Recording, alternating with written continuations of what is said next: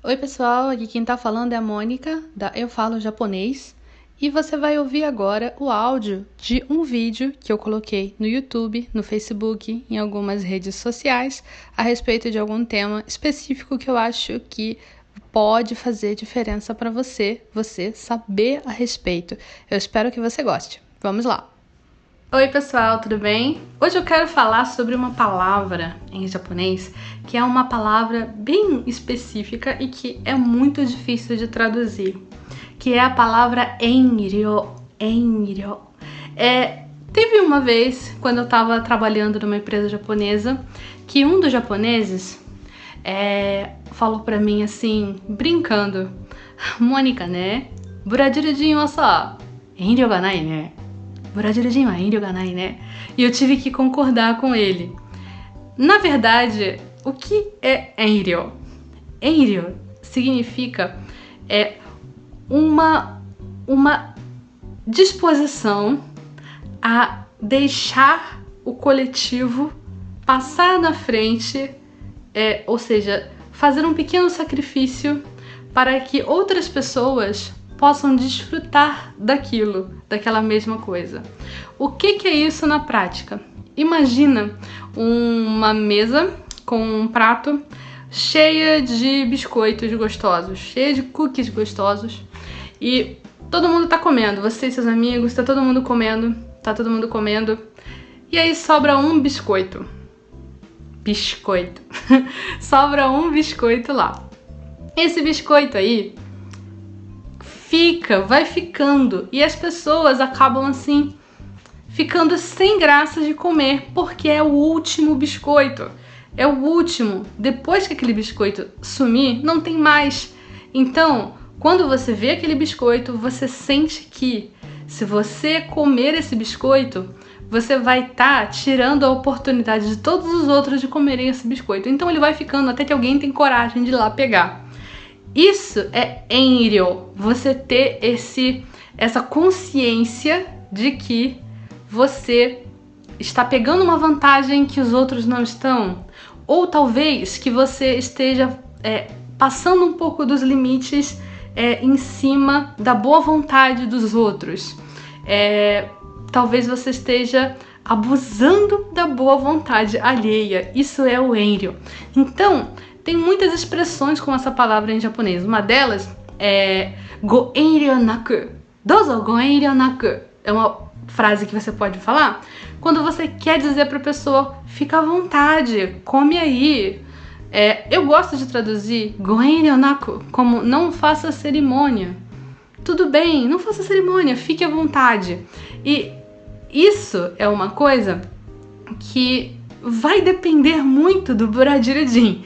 Voltando para esse japonês que falou para mim que Buradirudin não tem Enryo, é, isso aí é uma coisa que vai depender muito da pessoa. Vai ter brasileiro que não vai ter Enryo nenhum mesmo, que vai aceitar tudo que oferecem, que vai pegar o último biscoito lá, mas tem brasileiro que não, tem brasileiro que, nossa, Deus me livre, é, você achar que eu tô abusando. Não, não.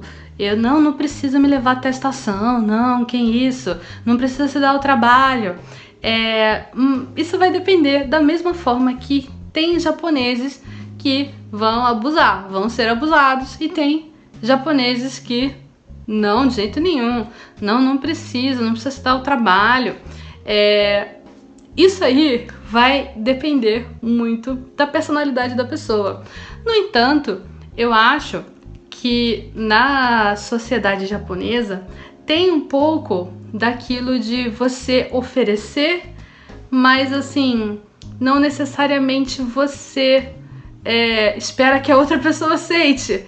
Mas voltando um pouco, isso tem na sociedade brasileira também.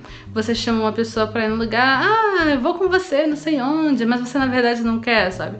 Eu, eu acho que é bastante parecido um ponto com o outro.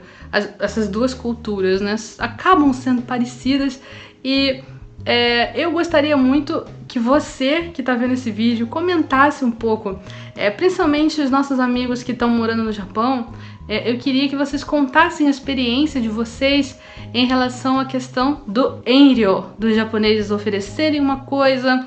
É, vocês acham que eles, quando oferecem, eles na verdade não estão assim, estão só é só por educação? O que, que vocês pensam disso? E nós brasileiros também. Será que nós fazemos muito isso? De oferecer uma coisa para alguém quando na verdade a gente é só por educação, a gente não espera que a pessoa aceite, a pessoa aceita, você fica, pô. Outro dia eu vi uma lista de é, coisas que se você aceitar, comidas que se você aceitar quando alguém oferece, você é um cretino. É, e aí eram coisas tipo bis. Você tem um bis, um bis, e aí você oferece uma mordida para alguém e a pessoa aceita essa pessoa maldita, como ousa, o bicho pequenininho, como é que você aceita? A pessoa tá oferecendo por educação. Tem essas coisas. Eu quero saber a sua opinião a respeito disso.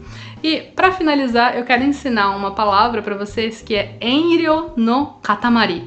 Enryo no katamari quer dizer, é exatamente o exemplo daquele biscoito que sobrou e ninguém vai comer, ninguém quer comer porque seria falta de educação comer, seria falta de educação pegar.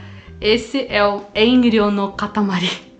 Eu espero que você tenha gostado desse vídeo. Se você gostou, compartilhe esse vídeo com seus amigos, com suas amigas, para alguém que vai achar esse tema interessante. E é, eu peço que você se inscreva no Clube Nihongo Kakumei se você tem vontade de estudar japonês. É o meu clube de aulas, onde você vai encontrar aulas separadas por níveis por tópicos como partículas, verbos, compreensão auditiva e muito mais. Para entrar, basta clicar aqui no link que tem aqui na descrição. Clube Nihongo Kakume é o nome e o site é www.nihongokakumei.com e eu vejo você no nosso próximo vídeo. Tchau, tchau! Eu espero que você tenha gostado de ouvir esse áudio. Se você gostou desse áudio, por favor, compartilha com alguém esse podcast, alguém que você sabe que precisa saber dessas informações. E se você tiver um tempinho, avalie aqui o podcast e faz um comentário. Eu vou adorar saber o que você achou. Tchau, tchau!